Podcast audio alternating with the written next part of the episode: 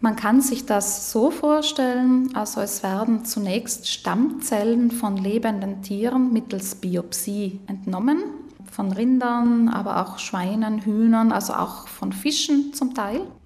Und diese Stammzellen werden dann auf einer speziellen Nährlösung in einem sogenannten Bioreaktor vermehrt unter idealen Wachstumsbedingungen. Es ist dafür auch eine Art molekulares Trägergerüst notwendig, damit diese Fleischmasse eine bestimmte Form dann, eine fleischähnliche Form dann hat am Ende. Es braucht also ein gewisses Know-how, um in dieser Branche Fuß zu fassen. Der erste Burger, der im Labor aus sich vermehrenden Muskelzellen heranwächst, sorgt vor knapp zehn Jahren für Schlagzeilen. Mark Post, Physiologieprofessor an der Universität Maastricht, hat jahrelang darauf hingearbeitet und stellt die Neuheit publikumswirksam vor. Es war damals ein Rindfleischburger aus kultiviertem Rindfleisch, der vor laufenden Kameras im Fernsehen verkostet wurde von einigen Personen, die dazu eben eingeladen worden waren, darunter auch eine österreichische Ernährungswissenschaftlerin. Mit 300.000 US-Dollar Produktionskosten hat dieser erste Burger aus dem Labor allerdings einen maßlos überteuerten Preis. Post vermutet damals, es werde etwa zehn Jahre dauern, bis eine Massenproduktion möglich sei. Inzwischen rückt dieses Ziel näher und Post ist mit seiner Idee längst nicht mehr allein. Aktuell sind es rund 50 Unternehmen, die Fleisch und Fisch im Labor produzieren wollen. Dazu kommen 30 weitere als Zulieferer. In der Branche herrscht Goldgräberstimmung. Große internationale Konzerne aus der Fleisch- und Lebensmittelbranche beteiligen sich mit viel Geld an Start-ups und Pionierunternehmen. Bekannte Kapitalgeber wie Bill Gates, Sergey Brin, Mitbegründer von Google und der britische Milliardär Richard Branson, Boss von Virgin, feuern den Hype um das Zellkulturfleisch weiter an. Die Hersteller argumentieren damit, dass das kultivierte Fleisch ohne Tierleid hergestellt werden kann. Also das ist ihr allerstärkstes Verkaufsargument. Sie argumentieren auch damit, dass auf diese Weise keine Schlachtabfälle anfallen, denn natürlich bei einem ausgewachsenen Tier hat man ja vielleicht 50 Prozent Schlachtausbeute, also die Teile, die man auch verwenden kann für die menschliche Ernährung und einen großen Anteil an Schlachtabfällen. Also das würde bei diesem In-vitro-Fleisch wegfallen. Und sie behaupten auch, dass die Erzeugung im Labor sehr viele Treibhausgasemissionen einsparen würde im Vergleich zur Nutztierhaltung und Mast. Obwohl es den Herstellern von Zellkulturfleisch gelungen ist, die Produktionskosten erheblich zu senken, ist der Preis dafür immer noch exorbitant hoch. Die Hersteller sind jetzt so weit, dass sie geschmacklich akzeptable Produkte herstellen können in ihren Bioreaktoren. Die Kosten sind derzeit aber noch dermaßen hoch, dass das fertige Produkt für die breite Masse noch preislich einfach uninteressant ist.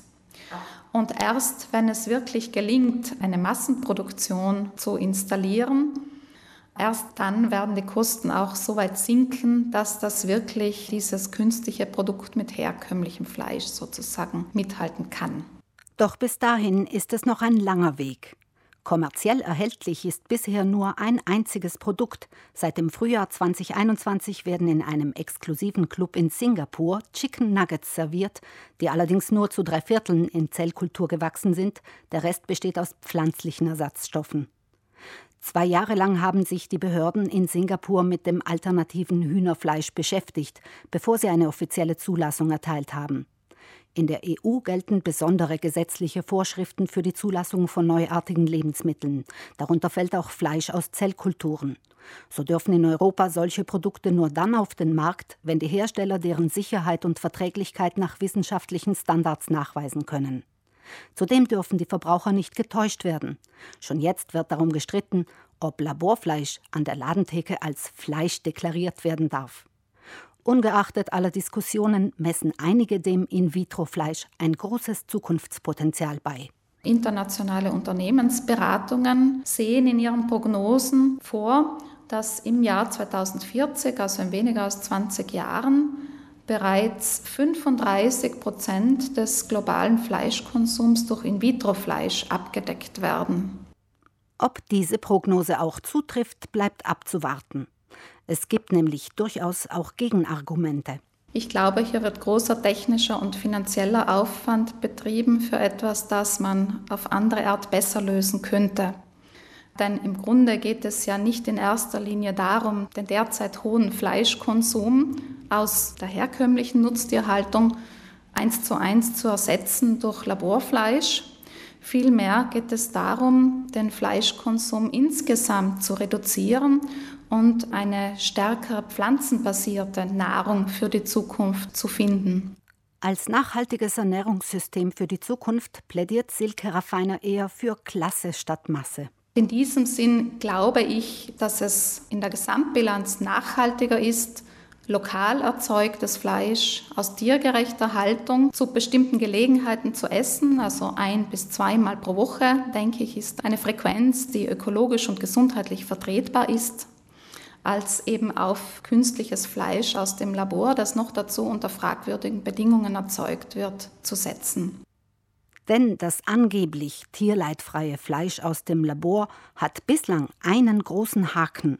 Es ist gar nicht frei von Tierleid. Die derzeit verwendeten Nährlösungen, auf denen diese Stammzellen sich dann vermehren, enthält fetales Kälberserum und dieses fetale Kälberserum wird von lebenden Kälbern mit einer großen Kanüle aus ihren Herzen entnommen wobei das Kalb eben stirbt und die Kuh dann geschlachtet wird. Also das ist sehr zynisch, hier von einer tierleidfreien Produktion zu sprechen. Ehrlicherweise muss man sagen, die Hersteller suchen nach Alternativen zu diesem Kälberserum, weil es wirklich ethisch sehr problematisch ist. Eine tierleidfreie Alternative, die auch im großen Maßstab verwendbar ist, gibt es bislang jedenfalls nicht. Allein für einen einzelnen Burger braucht es an die 50 Liter tierisches Serum. Doch Fleisch aus Zellkulturen wird nur akzeptiert werden, wenn es gelingt, neue Seren zu finden, für die keine Tiere sterben müssen. Ohne Gentechnik und synthetische Biologie wird das kaum gelingen. Es wird also noch einige Zeit dauern, bis Fleisch aus Zellkulturen tatsächlich auf die Teller kommt.